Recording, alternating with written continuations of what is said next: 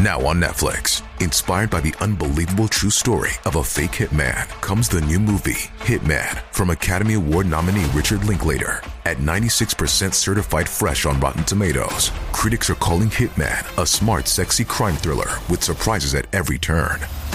Starring Glenn Powell and Adria Arjona, Hitman. Now playing on Netflix and in select theaters. Rated R. 2015年、大阪府で現職の警察官が卑劣極まりない事件を起こしました。今回はその内容をまとめていきます。後に事件を起こすことになる男、水内隆は高校卒業後に大阪府警の警察官になりました。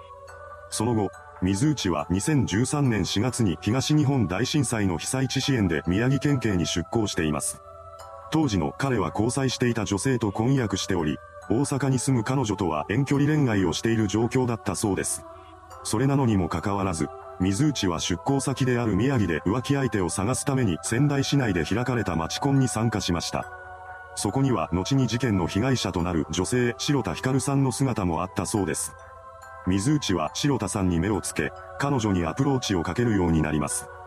当然、その際には婚約者がいることを隠し、付き合っている相手はいないと話していました。何度かデートを重ねるうちに白田さんも水内に対する好意を持つようになります。その結果、二人はほどなくして交際をスタートさせました。ただ、水内からすると白田さんの存在は浮気相手ということになります。実際、彼は白田さんのことを都合のいい相手という風にしか考えていませんでした。しかし、そんな水内の思いを知らない白田さんはどんどん彼にのめり込んでいきます。そんな彼女のことを面倒に感じた水内は雑な接し方をするようになりました。具体的にはデートの約束を直前になってキャンセルしたり、連絡を無視したりするなど、白田さんの気持ちや都合を考えない行動をとっていたようです。そんな行動が目立つようになってからも、白田さんは水内のことを思い続けていました。実家にも彼氏が警察官であることを誇らしげに報告していたそうです。その後、白田さんは病気で苦しむ患者の力になりたいという思いで社会福祉士の資格を取得しています。そして2014年からは大阪府大阪市東住吉区に立つ病院で働くことが決まりました。これに際して彼女は大阪に移住することになっています。白田さんはこの引っ越しを楽しみにしていました。同時期に水内も宮城県警への出向を終えて大阪府警に戻ることになっていたからです。そのことを聞いた白田さんの家族は警察官の彼氏が力になってくれるだろうから安心して娘を送り出せると考えていました。ですが、水内は白田さんのことを大切にしようなどとは一切考えていません。共に大阪に引っ越したことにより、二人は近い距離で生活を送るようになったのですが、水内はほとんど会う機会を作ろうとしませんでした。それもそのはず、大阪には本命の彼女である婚約者がいるのです。彼女らが鉢合わせになることを防ぐため、水内は白田さんから住所を聞かれても、両親と同居してるからと言って教えようとしませんでした。彼は体の関係を持つためだけに白田さんとの浮気を継続していたようです。実際、大阪に引っ越した後はたまに彼女の家を訪れるだけの関係になっていました。会う回数が極端に減った理由は婚約者がいる大阪に住居が移ったからということだけではなかったそうです。別の理由として、他にも浮気相手がいるという事実がありました。そう、水内の浮気相手は白田さん一人ではなかったのです。そのような状況下でも婚約者の前では良い彼氏を演じ続けていました。そして2014年8月にはとうとう入籍を果たしたようです。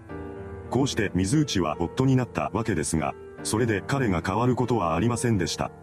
結婚後も水内は白田さんを含む複数人の女性と不倫関係になっています。驚くべきことに、その人数は7人に上っていました。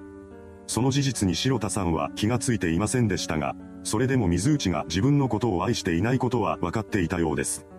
そこで彼女は2014年10月に別れを切り出すことにしました。しかし、水内はこの別れ話を聞き入れようとしません。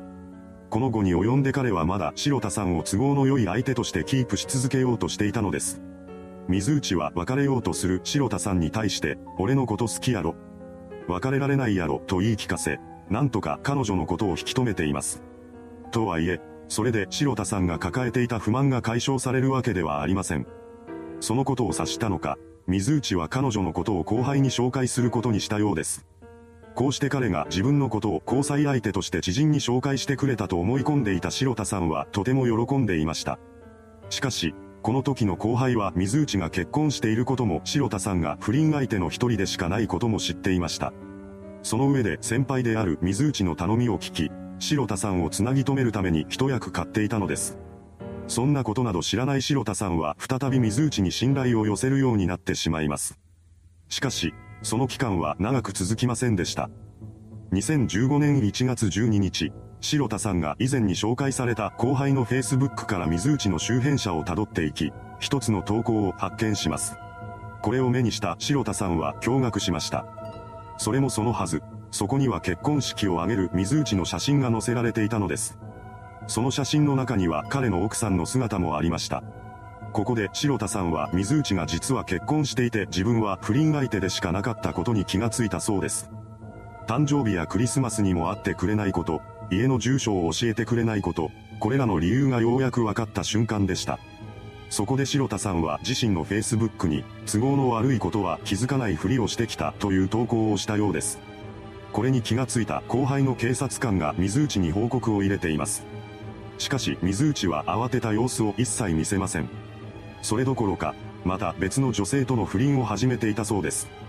その間にも白田さんの中に生まれた怒りの感情はどんどん膨れ上がっていきました。1月21日夜、彼女が Facebook 上に社会的制裁を受けてもらうという書き込みを残します。これを見た水内はようやく事態の重さに気がついたようです。勤務先である大阪府警にこのことがバレたらまずいと考えた彼は急いで白田さんにメッセージを送っています。ですが彼女からの返信はありませんでした。そこで水内は1月24日に白田さんの自宅を訪れることにします。ここでは白田さんも無視することなく、水内と話をすることにしたようです。彼はなんとか今回の件を穏便に済ませようとします。しかし、白田さんからするとそんなことは許せません。当然彼女は水内の話を突っぱねました。そして社会的な制裁を受けてもらうという投稿の通り、奥さんや警察に全てを打ち明けると言い放ったのです。この言葉を受けた水内は逆上しました。そして革製のベルトを取り出し、それを白田さんの首に巻きつけたのです。ここでこれから水内が自分に何をしようとしているのか気がついた彼女は、お願いやめて。何もしないからと叫んで必死に命乞いをします。ですが水内はこの言葉を無視して白田さんの首を締め上げました。これにより、彼女は窒息死してしまいます。こうして犯行を終えた水内は証拠隠滅に動き出しました。彼は白田さんのスマホを電子レンジにかけて破壊し、自分の私物を部屋から持ち出します。しかも、その際に水内は警察が現場検証をするときに使う足のカバーを履き、自らの痕跡が現場に残らないようにしていました。その他にも、彼は警察官だからこそ持っている知識を使って証拠隠滅を重ねていきます。こうして隠蔽工作を終えた水内は現場となったマンションから逃走し、安倍野署の道場で行われていた剣道の練習に参加しました。この時に水内は凶器として使ったベルトを道場のゴミ箱に捨てています。そんな中、白田さんの勤務先の病院では何時になっても出勤してこない彼女のことを心配する声が上がっていました。そこで病院からマンションの管理会社に確認の連絡が入れられたようです。そこから東住吉署に通報が入り、署員が白田さんの自宅マンションに向かうことになりました。こうして宅内に入った警察官が白田さんの遺体を発見し、事件の存在が明らかになったのです。遺体の状態から本件が殺人事件であると断定した大阪府警は捜査に動き出します。その中で捜査員が白田さんの交友関係を洗い出しました。また、それと同時に現場付近に設置された防犯カメラの映像の解析を行います。その結果、捜査線上に水内の存在が浮上してきました。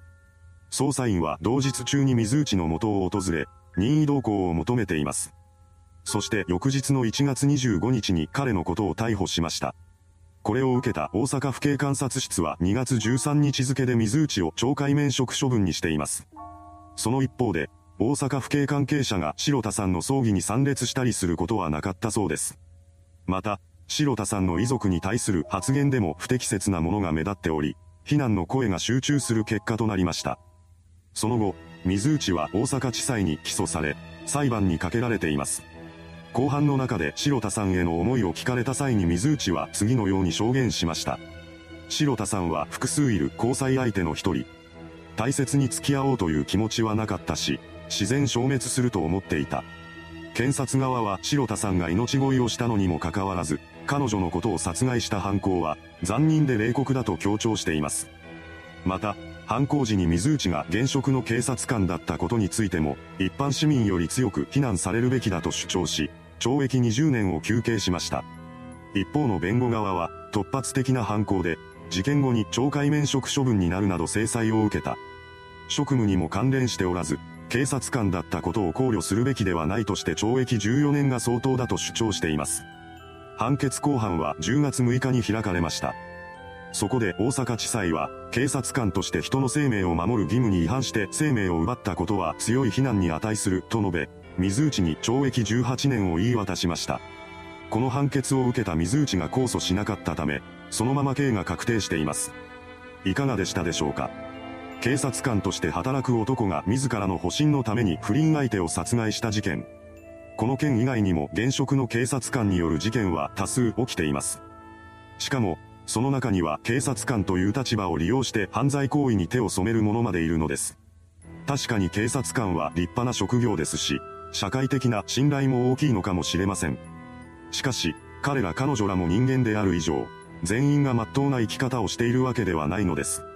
皆さんも今までの人生や今後の人生の中で警察官と関わる機会があるかもしれませんが、その際には相手が警察官だからという理由だけで無条件に信頼するのではなく、一個人として相手が信頼に足る人物なのか、誠実な生き方をしているのかを見極めて付き合い方を考えていただければと思います。それではご視聴ありがとうございました。